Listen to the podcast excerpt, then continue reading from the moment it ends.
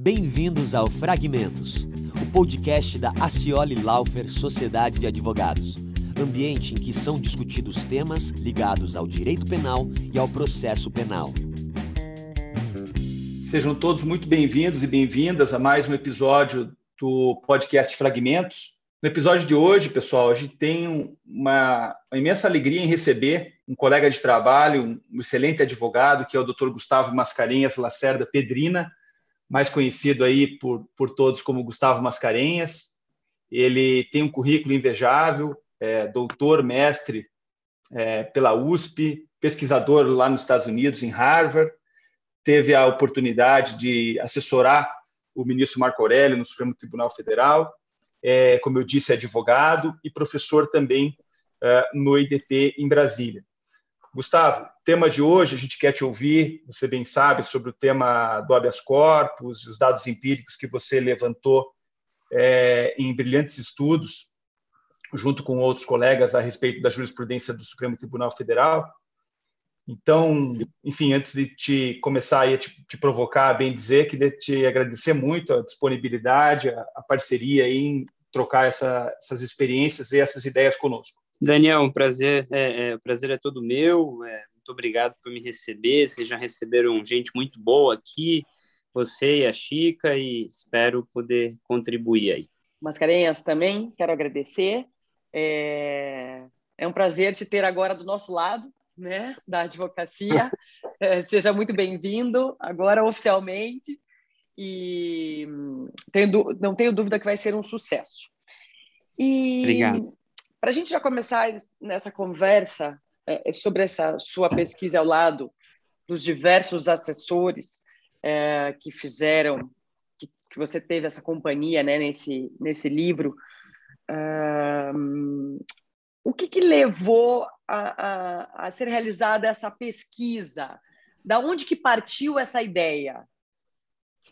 Chico, a gente estava, eu estava lá no Supremo, né? Fiquei durante três anos e meio com o ministro Marco Aurélio e, e, eu tinha muita curiosidade de entender como que era o perfil decisório de cada ministro, porque o ministro Marco Aurélio, uma figura histórica no Supremo, é, é, e que sempre analisava as liminares e nunca julgava monocraticamente, né? Ele era o único ministro. A gente tinha essa impressão que ele era o único ministro que é, não analisava o mérito monocraticamente. O fenômeno da monocratização das decisões, a gente achou na pesquisa ali, né, que atinge, né, até o ano passado, uh, cerca de. Esses números variam, mas eles têm aumentado. Então, é 87,5% em 2018, 88% e pouquinho em 2019, e chegou a 92% no ano passado. Isso quando a gente ainda tinha o ministro Marco Aurélio na composição do tribunal, e que era o ministro que, como eu disse, analisava liminar e levava tudo no mérito para a turma, para a turma colegiado examinar. Pois bem, isso hoje com certeza é, é, vai chegar a índices como 97, 98%. E aí é, é, eu queria entender como que, é, porque os porquês disso, né? Porque na verdade sim, o ministro pode decidir monocraticamente se ele acionar o artigo 121, parágrafo 1 do, do, da, do, do regimento interno do Supremo, no que é, se, se, tiver matéria consolidada sobre aquele assunto. Mas a gente sabe que as matérias consolidadas são várias, talvez sejam a maioria, mas não me parece que cheguem a 97%, né? Se a gente excluir o ministro Marco Aurélio. Então, há um excesso de, de monocráticas no Supremo, na minha opinião, e a gente foi investigar os porquês disso. Eu, Vinícius Vasconcelos, somos, somos professores no IDP aqui em Brasília, e, e se você for na aba estatística, do, nos dedicamos bastante à, à jurisdição do Supremo, porque eu trabalhava no Marco Aurélio, o Vinícius está no Gilmar Mendes ainda, é, no Gilmar Mendes, e, e aí o que a gente queria era entender isso e para dar uma matéria no IDP. Então, nós fomos atrás de abrir todos os habeas que tinham sido deferidos em 2018 no Supremo. Né? Isso era 2019. Então, se você for no, na aba estatística do site do Supremo, você vai ter lá habeas concedidos ano a ano. Então, a gente abriu todos os de 2018. Começamos a ver umas coisas muito interessantes ali. Separamos por ministro, por tema do habeas corpus, por tese encampada pelo, pelo ministro ou pela turma, e por crime, né? E aí, ainda nessa primeira pesquisa, a gente era mais detalhista. Depois a gente percebeu que não precisava disso, mas se havia parecer ou não, se era de defensoria pública estadual da União ou se era de advogado, enfim, a gente chegou a mais minúcias. E aí, quando fizemos isso, descobrimos que os ministros têm padrões e perfis decisórios. Né? Então, por exemplo, o ministro é, Barroso é, tem uma, uma jurisprudência dedicada a tráfico de drogas de pequenas quantidades, maconha e cocaína, de sujeito até 27 anos. E ele, ele, ele se dedica a esse tema no Supremo quase que, que unicamente. É, o ministro Faquim é um ótimo ministro para analisar. A gente tem uma imagem do ministro Faquim como ministro duro da Lava Jato, mas na verdade ele é um cara muito bom para dosimetria, né? O gabinete funciona muito bem para dosimetria, refazer dosimetria e tal.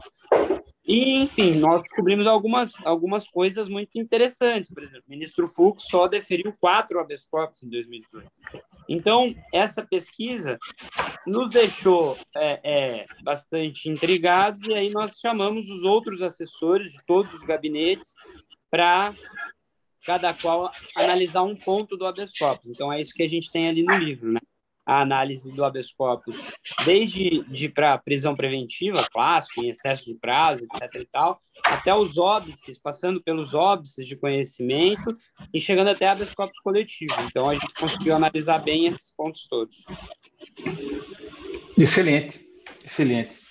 Bom, os, os artigos se debruçaram sobre os julgados de, dos anos de 2018 e 2019, né?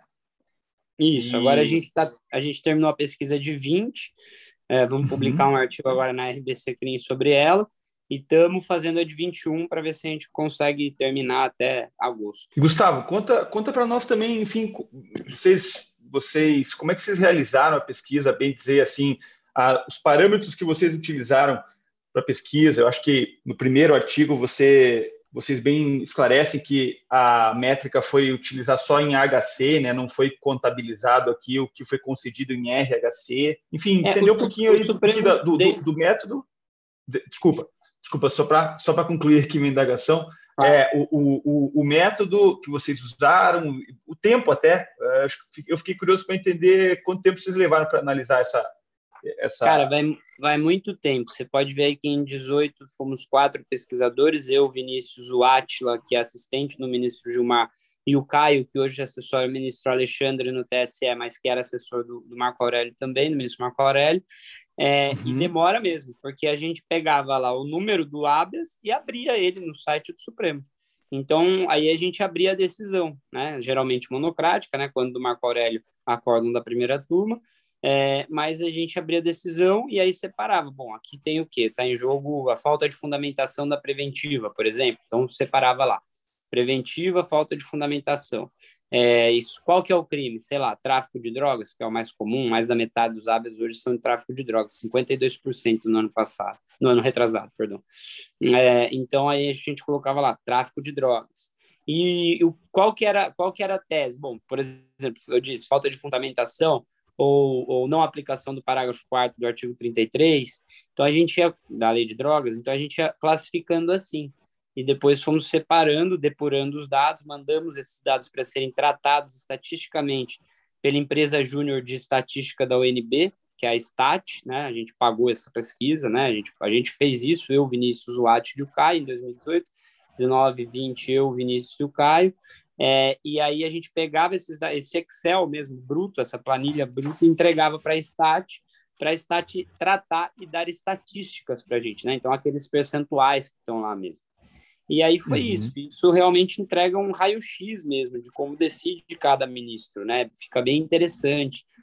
E é, algo que eu, eu acho que falei com vocês outro dia, é, é interessante você ver também que os ministros têm tem é, é, padrões decisórios, né? tem uma linha de raciocínio, mas que a assessoria também, é, é, que a assessoria minuta né, as decisões, os ministros, claro, eles são eles que dão a palavra final e etc.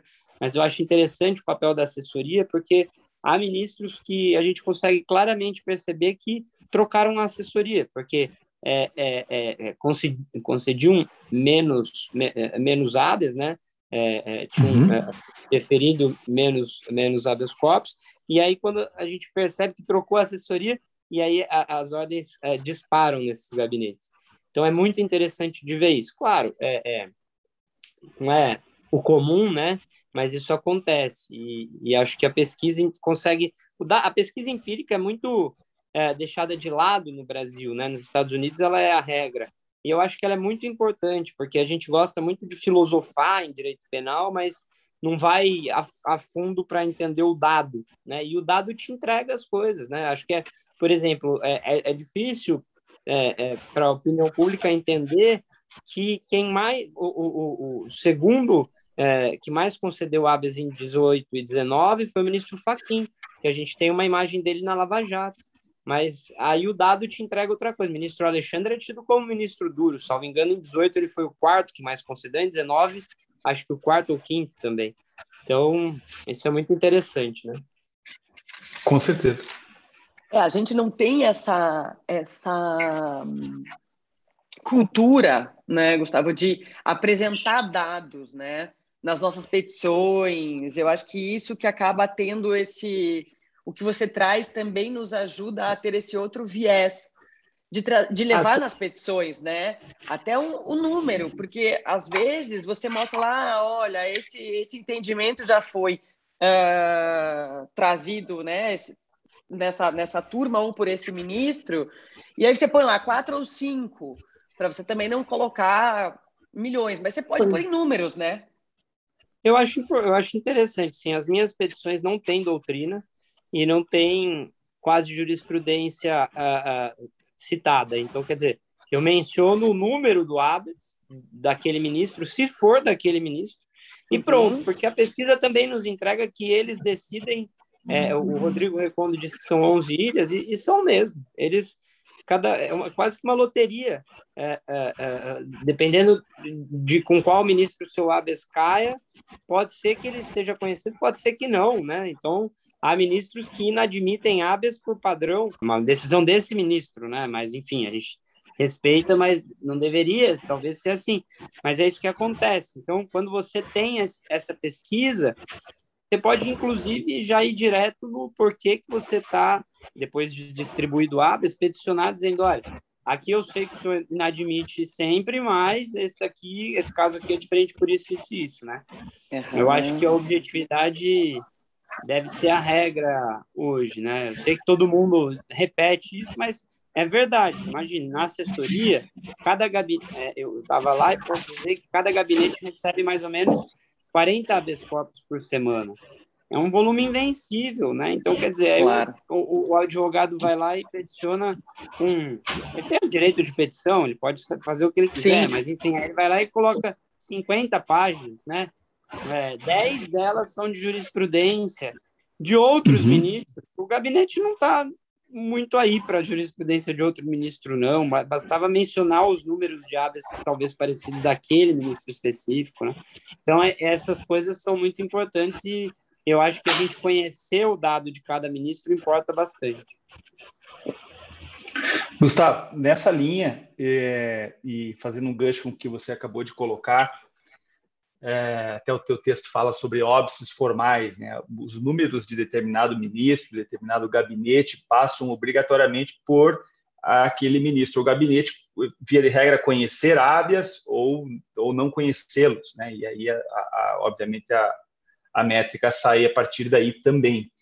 É, e o Brasil, você sabe melhor do que ninguém, a gente vive uma cultura do habeas corpus no processo penal e faço essa afirmação é, é, numa acepção positiva. Tá? Eu acho que ainda bem que nós temos a cultura do habeas corpus é, para combater um sem número de ilegalidades. É, enfim, o estudo fala aqui em fundamento da preventiva, mas enfim, você falou em dosimetria, tem N temas que realmente o habeas corpus serve, e ainda bem que serve para combater isso. É, queria te ouvir um pouquinho a respeito disso, dessa questão aí, não vou nem falar daí dos, da temática, vou ficar na antessala da, da, do tema, que é o conhecimento e o não conhecimento do habeas corpus. Isso vocês também analisaram, né? Analisamos, é. Tem um, um capítulo lá sobre os óbices, né? Assim, a, uhum. a óbice segue sendo a súmula 691, né? Mas por exemplo, o ministro Barroso aplica ela por, por padrão. Né? Então, quer dizer, se uhum. o habeas chegou lá e não for um RHC, é, é, e não houver, por exemplo, ele, você pode ganhar habeas, né? A jurisprudência do Supremo, do habeas corpus 152752, diz que a, a formalização de RHC é, é, é desnecessária. Então, se pode chegar uhum. em habeas, tudo bem. E essa jurisprudência do pleno, tudo bem. Mas aí o ministro Barroso diz que se pode chegar em habeas desde que haja acórdão no, no, no STJ. É, e a gente sabe que, às vezes, a demora é grande no STJ, apesar de ser um tribunal excelente, é, mas, é, é, e aí o advogado vai e, e, e faz o contra monocrática mesmo, o habeas. É, e aí você percebe que o ministro Barroso sempre inadmite esse tipo de habeas, é, mas ele analisa o mérito. Então, ele, ele inadmite o habeas, mas as decisões são muito bem feitas e, e, e entram no mérito, é, uhum. apesar da definição. O ministro Alexandre já não, quando ele, inadmite, ele não, ele não inadmite por padrão, ele aceita a habeas é, contra a monocrática em situações excepcionais, mas quando ele não aceita, ele dá uma decisão que é uma decisão de nove ou doze páginas, que é a de sempre. Então, a gente consegue entender né, é, essas, esses padrões e consegue tentar mostrar, se for o caso, que aquela situação é diferente, né? É, mas sim, a gente tem um capítulo aí, é, que, salvo engano, foi a Mariana Madeira que escreveu, que é exatamente sobre óbices de, de admissão. E nessa, nessa análise como um todo, o que você destacaria, Gustavo, como uma conclusão uh, importante a ser desta, né, destacada, de ser uh, visualizada, porque são poucos os advogados que se atentam a essa padronização ou essa necessária, esse necessário estudo das decisões dos ministros.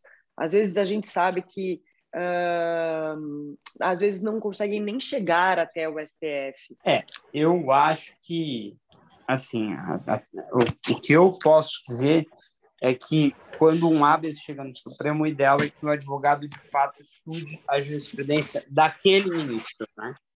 Não interessa muito aos ministros a jurisprudência de outros ministros. Basta ver o caso da da, da execução provisória da pena, não sei se vocês lembram, mas havia, vocês com certeza lembram, mas o habeas corpus 126292 era o do pleno, que estava valendo, dizendo que valia execução. Mesmo assim, ministro Lewandowski, ministro Celso, ministro Marco Aurélio, ministro Gilmar, é, concediam habeas corpus para execução provisória ou seja, não seguiam a jurisprudência do pleno. Portanto, o advogado que gasta tempo falando assim, ó, esta é a jurisprudência do Supremo, está perdendo tempo, ou esta é a jurisprudência da turma, da primeira ou da segunda, não interessa, tem que ver qual é a jurisprudência daquele relator, especialmente quando a gente percebe esse fenômeno de monocratização, né? Quer dizer, ah, a jurisprudência é nesse sentido, mas a minha é naquele, então pronto. Então eu acho que a, a, a lição que a gente tira disso é que vale estudar cada ministro. Dá trabalho, mas é importante. E aí a gente pode chegar a resultados melhores. Gustavo, é, nosso tempo já, já vai se esgotando. Queria te agradecer mais uma vez. Você, como já era esperado, e, e eu e a Chica tínhamos certeza, você ia dar um show aqui na explanação, nesse, diria, um resumo aí da tua pesquisa, do livro que você organizou. É, te agradeço imensamente e deixo aqui bem claro para todos o, aqueles que nos acompanham. É, recomendamos imensamente o livro Habeas Corpus do Supremo Tribunal Federal, publicado pela RT, já está na segunda edição, a primeira é de 19, a segunda é de 2021. Esse belíssimo estudo organizado pelo Gustavo, pela Mariana, pelo Rafael e pelo Vinícius, e é, em especial aí com o nosso entrevistado de hoje, é, esses dois artigos capitaneados pelo, pelo Gustavo e colega sobre a jurisprudência do Supremo. Obrigado, Daniel. Eu acho que é muito importante a gente estudar habeas corpus no Supremo, porque a, história do tribunal se confunde com a história do habeas corpus. Né? A gente pode mostrar como uh, o habeas corpus foi importante para o desenvolvimento do papel do Supremo na sociedade. No livro a gente traz vários exemplos disso, né? É, o Supremo é, exerce hoje a, juris, a, jurisdição penal, especialmente em habeas corpus, desde que houve aquela questão de ordem na ação penal 937, em que se baixou tudo que não era em, em razão do mandato e durante o exercício do mandato, né? Então, uhum. hoje, o que você tem em relação às pessoas com prerrogativa de foro, é, hoje, hoje você tem ali essencialmente a jurisdição no Supremo em habeas corpus. E vai continuar sendo assim enquanto a gente tiver um judiciário que é, é, tenha é, problemas é, em seguir jurisprudência, né? Então, quer dizer, é, a pesquisa também entrega que metade dos hábitos no Supremo vem do TJ São Paulo. O ministro Schietti, outro dia, deu uma declaração super forte quanto a isso. E é verdade, né? O, o, o, é TJ de São. Paulo deveria seguir mais a, a, a, a, pirâmide que indica que o Supremo é o órgão de cúpula e, e guia por suas decisões a jurisprudência nacional, né? Sempre um prazer estar aqui com vocês. Estou super à disposição. Se alguém tiver alguma dúvida aí, meu e-mail é gustavo.gustavomascarenhas.com.br ou meu Instagram é Gus Mascarenhas e por ali a gente pode conversar também. Tá bom? Legal, Gustavo. Muito obrigada. Obrigado, gente. Um abraço. Bom dia aí. Valeu, Gustavo. Um abraço. Até a próxima. Se você gostou do nosso podcast, assine, compartilhe e classifique. Caso tenha sugestões de temas e entrevistados, entre em contato pelo site aciolilaufer.com.br. Obrigado por ficar com a gente e até a próxima edição do Fragmentos.